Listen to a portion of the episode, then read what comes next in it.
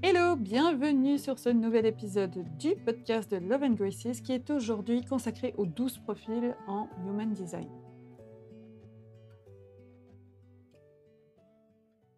Alors le profil, c'est ce qui représente le plus notre personnalité et c'est ce qui dessine un peu notre rôle dans la vie. Les lignes de profil, je t'en reparle après, elles nous donnent des informations sur notre place dans la société, comment on fonctionne à travers celle-ci, comment on interagit avec les autres et de quelle manière mener à bien notre mission, c'est-à-dire ce que nous sommes venus incarner dans notre être, pas ce que nous sommes venus faire, mais ce que nous sommes venus incarner dans notre être, dans cette vie et ce choix d'incarnation de notre âme. Nous avons chacune et chacun un profil qui est formé donc de ce que je te disais, de ce que nous appelons des lignes Human Design. Il y a six lignes en Human Design et nous en avons deux principales sur les lignes, sur les six, pardon. Il est important de noter que nous avons toutes les, toutes les lignes en nous. Le Human Design, on l'a tout en nous. Il y a des choses qui ressortent plus que d'autres chez nous, mais ça ne veut pas dire qu'on n'a pas le reste. Et donc, tu as aussi les quatre autres lignes en toi, et c'était important pour moi vraiment d'appuyer de, sur ce point-là pour ne pas t'amener encore à, à t'enfermer dans une case. De plus, aussi par rapport aux lignes, eh bien, à partir de 50 ans, tu sais, je ne sais pas si tu vois autour de toi, mais moi, c'est un peu ce que j'observe. À partir de 50 ans, les gens, ils touchent à plus de sagesse, on sent qu'il y a plus de recul par rapport à la vie. En fait, c'est que nous avons toutes et tous une tendance à nous rapprocher de cette ligne 6, car bah, justement, on va vers plus de sagesse, on a plus de recul par rapport à la vie, par rapport à ses expériences. Et puis, euh, ces six lignes, le rôle dans la vie, bah, je vais aussi t'expliquer avec la métaphore de la maison, tu vas comprendre un peu plus en fait leur rôle et de comment ils sont perçus avec la métaphore de la maison que nous utilisons, que nous utilisons en Human Design et tu vas comprendre pourquoi la ligne 6, en fonction de la place où elle est sur la maison ou dans la maison, tu verras, tu vas comprendre pourquoi c'est un peu ce, chemin de, ce chemin de prise de recul. Le profil, donc avant d'entrer plus en, profondeur par rapport au profil euh, et à ces lignes, le profil, il vient nous donner une information qui est complémentaire pour chacun de nos types énergétiques. Donc, type énergétique, tu as pu découvrir dans l'épisode précédent du podcast. Car, je te donne un exemple. Moi, je, donc aujourd'hui, je suis, aujourd'hui, non, je suis incarnée en tant que générateur avec un profil 5.1 et je n'aurais pas la même manière de fonctionner, ni même la même manière de me comporter qu'un générateur avec un profil 6.2, par exemple, mais également avec un autre générateur 5.1. Et c'est ça qui est hyper important à comprendre, c'est que même, et à, intégrer, c'est que même deux types énergétiques avec les mêmes, les mêmes types énergétiques, avec les mêmes profils, ces personnes, elles vont être totalement différentes. Que ce soit, tu peux prendre l'exemple de personnes jumelles qui auraient exactement la même charte ou deux personnes autour du monde qui ont strictement rien à voir l'une avec l'autre. Elles vont être des personnes qui sont totalement différentes. Pourquoi? Parce qu'elles euh, évoluent chacune à leur propre manière. Elles ne sont pas venues expérimenter les mêmes choses de par les expériences qu'elles vont vivre et elles vont pas du tout avoir les mêmes parcours. Donc, je t'amène encore cette nuance-là pour vraiment intégrer que le Human Design, c'est la science de la différenciation et que celui-ci ne peut pas du tout, mais alors pas du tout être utilisé pour remettre des gens dans des cases. C'est un outil de compréhension de nous-mêmes en profondeur qui, qui nous amène cette connexion à nous et plus on avance, alors au départ on a cet effet waouh de, de, se comprendre, et plus on avance, et plus on va euh, se découvrir en profondeur, se connecter à, nos fondements, à notre énergie, notre fonctionnement originel, comme j'aime bien l'appeler. Et euh, plus ça avance, et plus on s'aligne là-dessus, et la, vie prend un, tout nouveau sens en fait, puisqu'on est vraiment connecté à cette, ce que j'appelle troisième partie de nous, l'âme, l'essence, le soi profond, tu mets les mots que tu veux, et on se déconnecte de plus en plus du mental et de l'ego qu'on n'utilise plus comme des outils. Et c'est ce chemin que j'adore. Parenthèse fermée, je reviens sur les profils. Les lignes des profils, donc il y en a six. Tu as les lignes 1, 2 et 3. Ce sont vraiment des lignes qui sont interpersonnelles, c'est-à-dire qu'elles sont autant centrées sur notre propre expérience et notre propre compréhension en tant qu'individu. Les lignes 4, 5 et 6, quant à elles, elles sont transpersonnelles. C'est-à-dire que leur énergie, elles sont branchées sur leurs relations et elles ont leur focus sur les expériences avec les autres. Donc il y a vraiment c'est intéressant et tu vas voir que alors je ne vais pas passer les 12 profils en revue, mais tu vas je vais te parler de chacune de ces lignes et tu vas vraiment voir cette, heu, différence, ce ressenti différent, heu, entre les lignes 1, 2 et 3 et les lignes 4, 5 et 6. Alors comme je te disais, pour rendre plus imagées ces, les informations sur ces lignes, on utilise la métaphore de la maison. Je vais aussi te donner pour chacune des lignes, les noms des lignes en Human Design classique et elles ont tendance des fois un peu à être un peu péjoratives. Enfin, il y a pas mal de de d'infos dans le Human Design qui ont été mises un peu de manière un peu péjorative et d'autres ensuite, beaucoup sont en train de renommer, heu, ces différentes informations pour leur donner un caractère plus positif évolutif, pour chacune et chacun d'entre nous. Alors, la ligne 1. Alors, en Human Design classique, la ligne 1, on l'appelle l'investigateur, ou aujourd'hui, on est plusieurs aussi et été formée dans ce sens-là, à l'appeler l'étudiant-professeur. La ligne 1, imagine, c'est la base de la maison. Elle représente ces fondations sur laquelle la maison est bâtie. Alors, quelques caractéristiques non exhaustives et j'appuie bien sur le non exhaustif de cette ligne pour surtout ne pas t'enfermer dans dans cette ligne si toi, tu connais déjà ton profil en Human Design. La ligne 1, c'est une ligne qui est en recherche de fondations solides de savoir et de connaissances. Elle aime investiguer, comprendre, aller dans son introspection et aussi comprendre le comportement des autres, le comportement de l'individu. On est vraiment sur une ligne individuelle.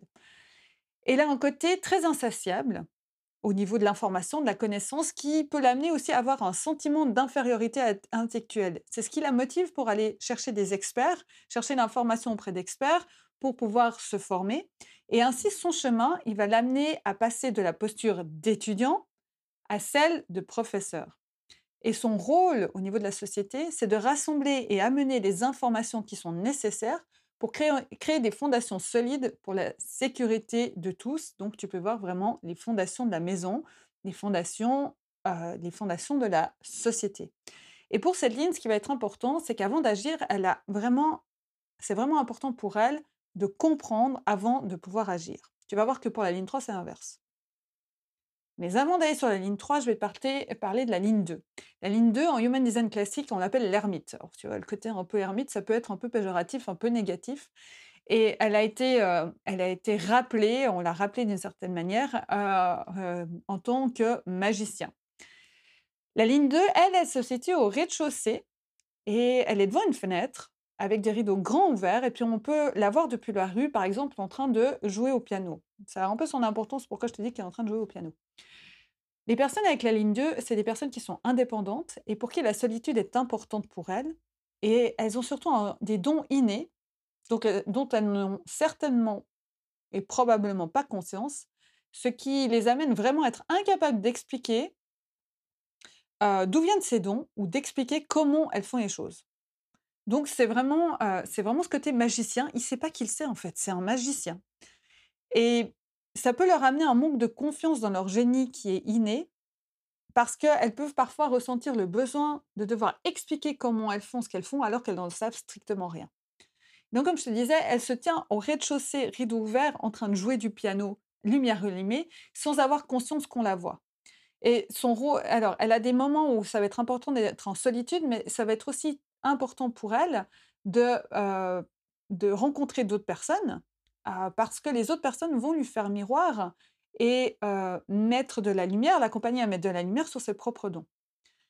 Son rôle au niveau de la société est d'amener une autre vision des choses par rapport à la ligne 1, car la ligne 2, elle amène énormément d'espoir et elle est surtout beaucoup moins cartésienne et beaucoup moins dans l'apprentissage des faits. Et c'est justement pour ça qu'on vient la chercher et comme je te disais aussi, on on vient on on aime bien se réfugier auprès des lignes 2 parce qu'elles nous font ressentir et nous amènent énormément d'espoir à travers ce côté magicien, ce magicien de la vie qu'elles peuvent, heu, faire qu'elles laissent transparaître à travers elles. La ligne 3. La ligne 3, on l'appelle le martyr en Human Design classique. On a plutôt envie aujourd'hui de l'appeler on l'appelle plutôt l'explorateur. La ligne 3, c'est la transition entre le rez-de-chaussée et l'étage. Donc imagine qu'elle est sur l'escalier entre les 2 étages. La ligne 3, elle va mettre marche après marche en suivant un processus d'essai et d'erreur pour découvrir ce qui ne fonctionne pas sur le plan matériel ou relationnel, pour ensuite aller découvrir ce qui fonctionne. Pour les lignes 3, l'échec n'existe pas. L'échec n'existe pas pour ces personnes parce que, hem, elles tirent des apprentissages, des leçons de ce qu'elles expérimentent. Donc en fait, si ça rate, c'est tant mieux en fait, parce qu'elles savent que ça fonctionne pas et ça va leur permettre de tester quelque chose de nouveau pour, hem et ça va leur permettre de tester quelque chose de nouveau pour, voir si ça fonctionne ou pas. Et elles vont continuer, continuer, continuer. Et si elles sont désalignées, ces lignes, cette ligne 3, si elle est désalignée, les personnes, elles peuvent parfois ressentir le besoin de ne pas se tromper. Et ce qui lui est demandé est amené à libérer si elle est dans ce besoin de ne pas se tromper, elles se sont désalignées puisque heu heu heu, se sont désalignées par rapport à ça, elle est amenée à libérer l'idée que enfin libérer, se connecter à l'idée que et à la manière de faire que c'est en faisant des erreurs qu'elle va apprendre et que chaque expérience lui amènera des opportunités d'acquérir de la sagesse d'évoluer. Son rôle dans la vie, il est d'expérimenter son rôle dans la société et dans la vie est d'expérimenter les possibilités pour ensuite les partager afin de protéger et servir le monde. Et donc comme je te disais, cette ligne 3, elle, elle fait pour comprendre, à l'inverse de la ligne E, une qui a besoin de comprendre pour faire. Donc c'est une, heu, c'est vraiment ce qui est intéressant aussi, c'est ce que j'aime avec le human design et encore plus avec les profils, on le voit, c'est que, heu, les heu, on va vraiment pouvoir aller comprendre le fonctionnement de l'autre et avoir beaucoup plus de, mmh, tolérance. Enfin beaucoup plus, non, nous ouvrir totalement à la tolérance par rapport à l'autre, de, ses manières de fonctionner qui, sont parfois différentes, qui sont souvent parfois différentes des nôtres et qui nous amènent parfois à beaucoup d'incompréhension. Et c'est ce que j'aime vraiment avec ce human design, c'est qu'aujourd'hui ça me donne tellement de possibilités, de perspectives, de comprendre l'autre et de sortir de cette idée d'avoir envie qu'il fasse comme j'ai envie qu'il fasse. Bah non en fait, c'est qu'il a sa propre manière de fonctionner et d'agir et c'est ça que je trouve tellement plaisant en connectant avec le human design, heu, en me comprenant moi et en m'ouvrant au human design de l'autre pour aller comprendre l'autre. Si j'en ai, heu, si ai l'information ou en l'observant et en étant ouverte à cette idée que, eh ben, l'autre n'est pas moi et qu'il fait différemment que moi et c'est cool et ça fonctionne et ça m'ouvre à cette tolérance, à cette ouverture, à cette acceptation de l'autre. Voilà, donc ça c'est un des gros bénéfices pour moi du human design, heu, dans dans les valeurs qui, qui sont véhiculées grâce à celui-ci. Donc, pour les lignes 1-2-3, je t'ai parlé donc de ces, lignes 1-2-3 qui sont, individuelles et maintenant on va passer sur les lignes 4-5 et 6 et tu vas comprendre là maintenant donc là on était plus sur l'individu, ses expériences, ses compréhensions, ses manières de faire sans savoir ce qui qui c'est qui le fait et là on passe sur les lignes 4-5-6 qui elles sont vraiment dans le côté, heu, dans le côté, lien et relationnel avec les autres. La ligne 4, on l'appelle l'opportuniste en human design classique ou plutôt aujourd'hui le fraternel. La ligne 4, imagine que c'est le sol entre le en, heu, entre le rez et heu, le 1er étage. Donc c'est vraiment le sol qui, heu, que tu mets le pied quand tu es monté les escaliers, tu mets le pied dessus. On peut vraiment voir, le ce sol-là comme l'assise communautaire parce que les lignes 4, elles s'occupent des relations et des ressources humaines. Les lignes 4, elles sont naturellement douées pour interagir avec les gens, douées pour le réseautage, elles sont influentes et aussi très sympathiques. Elles sont à l'aise dans leur propre réseau, mais elles sont pas forcément à l'aise avec des inconnus comme tu vas le voir, heu, pour la ligne 5. Les lignes 4, elles ont aussi à des moments besoin de temps seul pour, se ressourcer et se reposer. Les lignes 4, heu, elles sont pas là pour convaincre les gens et souvent elles n'aiment pas la critique. Elles sont là pour partager leurs convictions qui sont basées sur leurs croyances et leur foi aux personnes qui sont prêtes à écouter, d'où le fait qu'elles sont pas du tout là pour convaincre les gens. Dans son désalignement, la ligne 4, elle peut parfois avoir le sentiment d'invisibilité parce que, ben, elles aiment avoir de l'influence et puis elles aiment aussi les opportunités qui lui sont offertes dans les réseaux, d'où le fait qu'on l'appelait l'opportuniste en human design classique. C'est aussi une chose très importante pour cette ligne 4, c'est d'accepter et d'apprendre à lâcher les personnes qui ne sont plus faites pour elle. Parce que ce qui est vraiment, vraiment important pour une 4, c'est que la qualité de sa vie, elle est corrélée à la qualité de sa communauté et de ses relations, et qu'elle soit entourée de personnes qui l'élèvent et la dynamisent. Donc le rôle de cette ligne 4, il est vraiment comme je te disais, c'est vraiment l'assise communautaire, de créer du lien en réseau proches autour d'elle qui créent une assise communautaire pour les autres. La ligne 5, on l'appelait l'hérétique en Human Design ou on préfère aujourd'hui l'appeler plutôt le leader pour lui donner ce côté évolutif et heu, plus, heu, positif dans les termes. La ligne 5, elle se situe au premier étage de la maison avec les rideaux fermés. Donc c'est une ligne qui est quand même assez mystérieuse et et tu vas voir qu'elle est assez mystérieuse et en même temps elle est très séduisante et attirante. Les lignes 5, elles sont, elles, plus à l'aise avec des inconnus parce qu'elles cherchent à universaliser des connaissances, c'est-à-dire qu'elles vont être en recherche, heu, de solutions pour le plus grand nombre. Elles ont un leadership en elles et elles amènent des solutions pratiques et innovantes en s'appuyant sur des faits et des connaissances lorsque les solutions conventionnelles ont échoué. Les personnes avec des lignes 5, elles savent qu'elles savent. Et il y a vraiment un grand enjeu réputationnel chez lignes 5, selon les projections qui sont faites sur elles, sur le succès ou l'échec des solutions qu'elles vont amener pour répondre aux attentes des autres. D'où le premier étage de la maison avec les rideaux fermés. Le rôle dans la société, il est d'enseigner et de partager le potentiel le plus élevé de l'humanité. Une ligne 5 qui est désalignée, elle peut prendre la posture de sauveuse, à vouloir répondre à toutes les attentes et toutes les projections qui sont faites sur elle, qui pour certaines ne seront pas les bonnes parce qu'elle aura peur du rejet des autres.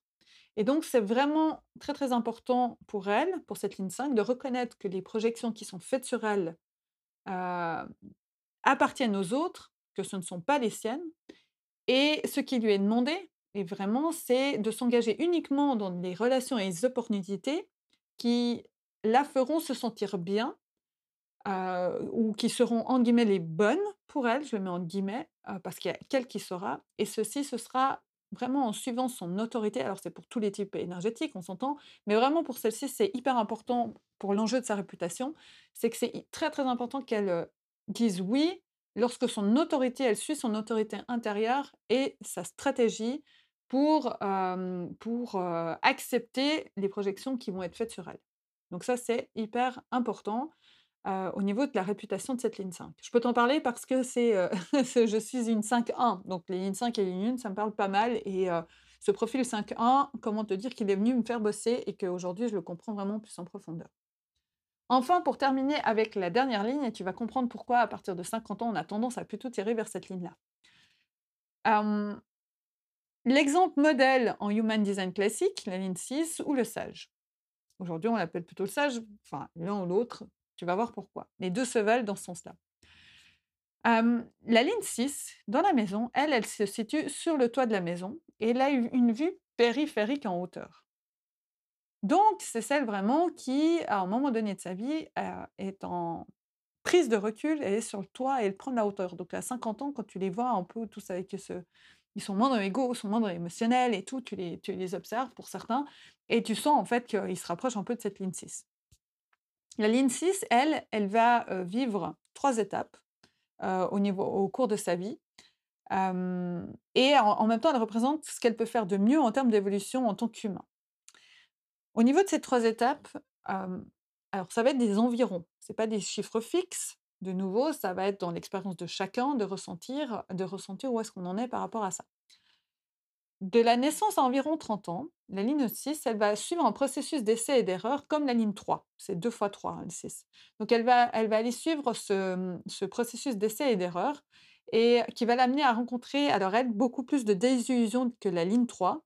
Elle peut ainsi c'est ce qui peut amener une vision un peu plus pessimiste de la vie à ce niveau-là. Une fois qu'elle arrivée environ vers 30 ans jusqu'à environ 50 ans, les lignes 6, elles vont monter sur le toit et elles vont commencer un processus d'introspection et de guérison et aussi de réflexion, en observant ce qui est digne de confiance dans le monde depuis leur toit.